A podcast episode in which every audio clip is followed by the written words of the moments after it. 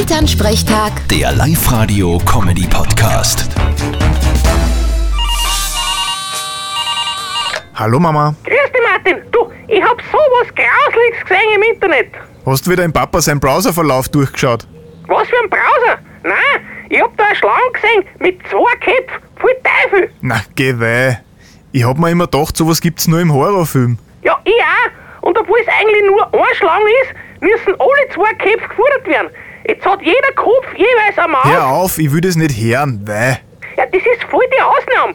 Normal werden Schlangen mit zwei Köpfen kein Jahr alt, habe ich gelesen. Aber die ist schon ausgewachsen. Ja, Äh, wir haben einmal ein Kalbe mit zwei Köpfen gehabt.